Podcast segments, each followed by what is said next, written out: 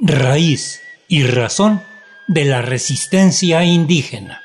500 años. Segunda parte.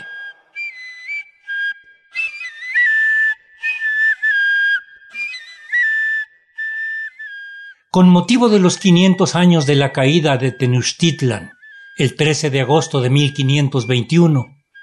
en múltiples foros se ha abordado el tema y externado todo tipo de posiciones al respecto. El presidente López Obrador pidió perdón por los agravios hechos a lo largo de la historia a los miembros de las comunidades yaquis. El Papa Francisco envió una carta igual disculpando a la Iglesia Católica por los daños hechos en nombre de la fe. Y hasta los fascistas de España han externado su discurso racista de odio hacia nuestros pueblos originarios. Acá, algunos pensadores de origen mixteco o Sabi organizaron el conversatorio Análisis crítico del colonialismo y neocolonialismo en México, apoyados por la Academia de la Lengua Mixteca y la Alianza de Intérpretes Indígenas de California. Hoy presentamos una segunda entrega de algunos pasajes de este intercambio de ideas que nos reafirma esta idea de que el conjunto de los explotados de este país tenemos que aprender las lecciones que han dado los pueblos indígenas a lo largo de la historia de las luchas del pueblo mexicano por su libertad. Entre otras razones, tienen mucho que decirnos por ser quienes mayor experiencia han tenido para resistir los embates de los poderosos, para despojarlos y hasta desaparecerlos. Y porque las decisiones las toman no a nivel individual, como caudillos, sino que lo hacen en forma colectiva. De esto y más nos hablan hoy el doctor Jaime García Leiva, nasabi originario de la comunidad de La Victoria, Xalpatláhuac, en la Mixteca guerrerense, y el doctor Tiburcio Pérez Castro, también hijo del pueblo de la lluvia, los Naasabi.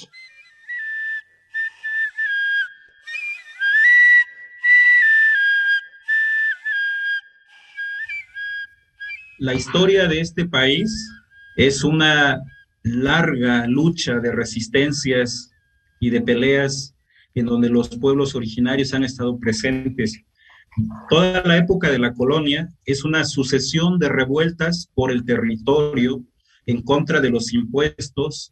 eh, contra los caciques locales y regionales, y también se suman a las luchas por la independencia en, nuestro país, desde Hidalgo, este, Michoacán, toda la meseta purépecha, lo que es el Bajío, eh, la Sierra Madre del Sur, los valles centrales de Puebla en la época de la independencia, muchos de los insurgentes o caudillos son respaldados por los pueblos originarios. Y aquí hay que desmitificar también otra cuestión, ¿no? De que siempre nos están comentando la historia de los caudillos, de los líderes, de los grandes héroes de bronce. Pero ¿qué serían estos caudillos, estos líderes sin las mujeres,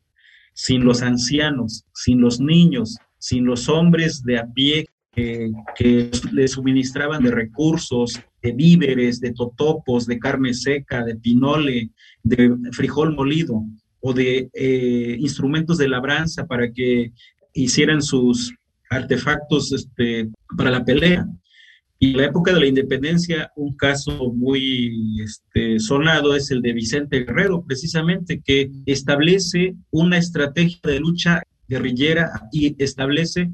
campamentos en los, eh, toda la cordillera de la zona sur hasta Tehuacán, hasta toda esta zona, en la cual quien le suministraba los víveres y, este, el apoyo eran mujeres, hombres, indígenas, campesinos, mulatos, afros. Entonces, la participación de los pueblos originarios en estos sucesos importantes eh, que han marcado y han transformado este país está ahí presente, ya sea eh, de una manera pasiva,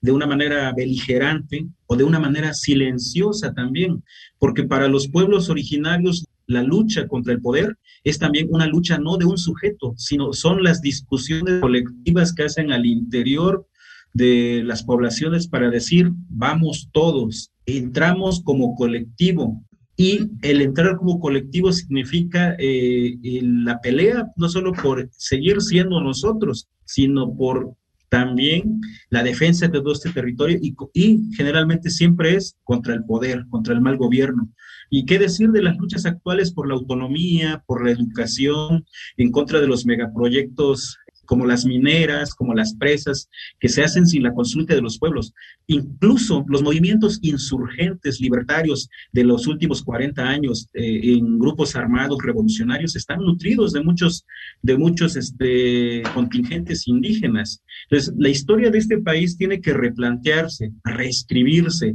pero también tiene que darle un justo lugar a estos pueblos que están ahí desde el Istmo de Tehuantepec con las revueltas coloniales, eh, las luchas de los indígenas yopes que se oponen a Moctezuma y después a los castellanos en la colonia, la revuelta del Mixtón allá en Zacatecas, toda esta zona, la lucha de los apaches, de los aramis, de los, de los yoreme, de los, eh, de los mayos, que es constante. Creo que esa es una eh, importante beta que tenemos que explorar y sobre todo también el papel que han jugado algunos dirigentes indígenas que han llegado a ocupar puestos de mando,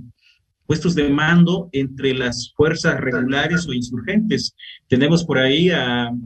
este, coroneles o generales zapatistas que, eh, que, llegaron este, a obtener grados muy altos y que eran de pueblos originarios, incluso lugartenientes, Vicente Guerrero, aquí en la montaña era precisamente del pueblo ñomdá, eh, de los amuzgos, o, o este, el Domingo Arenas, aquí en Tlaxcala, que llega también a tener el grado de general. Está ahí presente esta historia que también ha invisibilizado a los pueblos originarios, porque eh, la historia se ha escrito desde patrones, desde perspectivas externas o mestizas, que no hablan de cómo las fuerzas eh, indígenas están presentes, pero no solo como este, eh, como dicen muchos, como la tropa que va ahí, como la carne de cañón, sino también en la discusión, en el debate, eh, en que las comunidades son los que les enseñan los senderos a los, a los grandes insurgentes. Y de ahí también va surgiendo un pensamiento político que recuperan muy pocos, muy pocos políticos en, México y muy pocos dirigentes. Pareciera ser también que en, en, la historia de este país, quienes ponen a los muertos, quienes ponen los cuerpos, quienes ponen la sangre, son los pueblos originarios.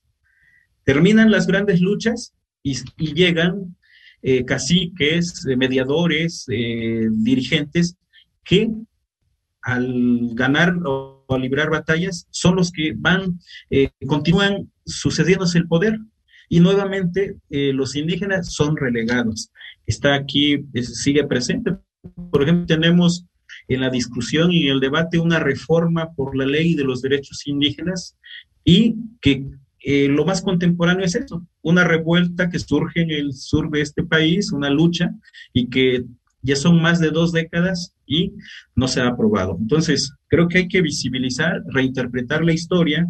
pero no solo desde perspectivas externas, sino también desde las, los marcos conceptuales de qué significa la lucha, la guerra, el pueblo, el territorio, el esfuerzo, el sacrificio. ¿Por qué alguien decide lanzarse a esta lucha? Y tiene que ver con estos marcos culturales o conceptuales desde los propios pueblos.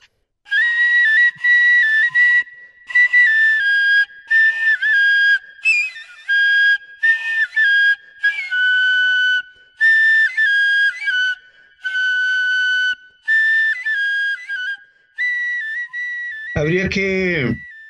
tener presente que el 13 de agosto de 1521 no termina la, conquista de los españoles ahí con las comunidades indígenas. Ya lo apuntaba el ñan Ignacio, que el proceso duró años y que inclusive hubieron pueblos que nunca fueron conquistados, ¿no? Son famosos los mijes, que se, dice, que se dicen el pueblo no conquistado, o el caso de los purépechas, que también conservaron cierta autonomía. Pero efectivamente, eh, hubo resistencia de los, de los eh, grupos indígenas en la colonia. Está documentado el caso de los mayas y los chichimecas, y también ya con el México independiente, la guerra de, de, castas, que la historia nos señala que fueron en los estados de Yucatán y Chiapas, en donde hubo, mayor eh, lucha de resistencia de los indígenas, pero también podemos encontrar ese tipo de, de resistencia de la lucha de castas, de la guerra de castas, tanto en Michoacán como en Nayarit y Tabasco. También coincido con, los, eh, con el compañero Ignacio acerca de la importante participación de los indígenas en la guerra de independencia. Y también eh, recuerda el ñani Ignacio acerca de la intervención francesa en Puebla, la batalla de Puebla de 1862, en donde efectivamente hubo una participación muy importante de los indios Zacapoaxtla, de Zacapoaxtla, de Cuetzalan, de Neusontla, de Tetela, de Xochiapulco, de Xochitlán y de otras comunidades cercanas eh, que participaron activamente. Y efectivamente un grupo importante de indígenas oaxaqueños acompañó al entonces general brigadier Porfirio Díaz, que también colaboró en diferentes escaramuzas, batallas eh, cerca de Puebla, por Orizaba, que eh, gracias a esa participación pudo darse el triunfo del ejército mexicano sobre los franceses. Y pues, obviamente también muy documentado el caso de la participación de los indígenas en la Revolución Mexicana, eh, tanto con Francisco Villa principalmente como con Emiliano, Emiliano Zapata y otros líderes indígenas que tuvieron eh, una participación importante en la revolución, los indígenas estuvieron presentes ahí. Y obviamente, si hay la, la preservación eh, de nuestras lenguas, de nuestras culturas, de las formas propias de organización comunitaria de nuestros pueblos, se debe a la intensa lucha, una lucha a veces callada, una lucha a veces sufrida, que nuestros pueblos hicieron para enfrentar las políticas de homogeneización cultural que implementó ya el gobierno postrevolucionario.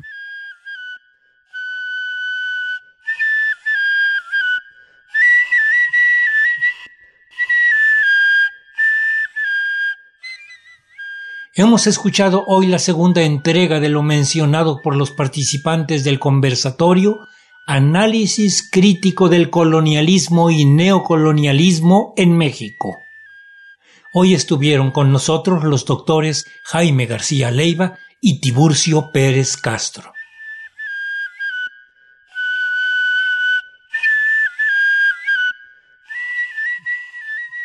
Raíz y Razón,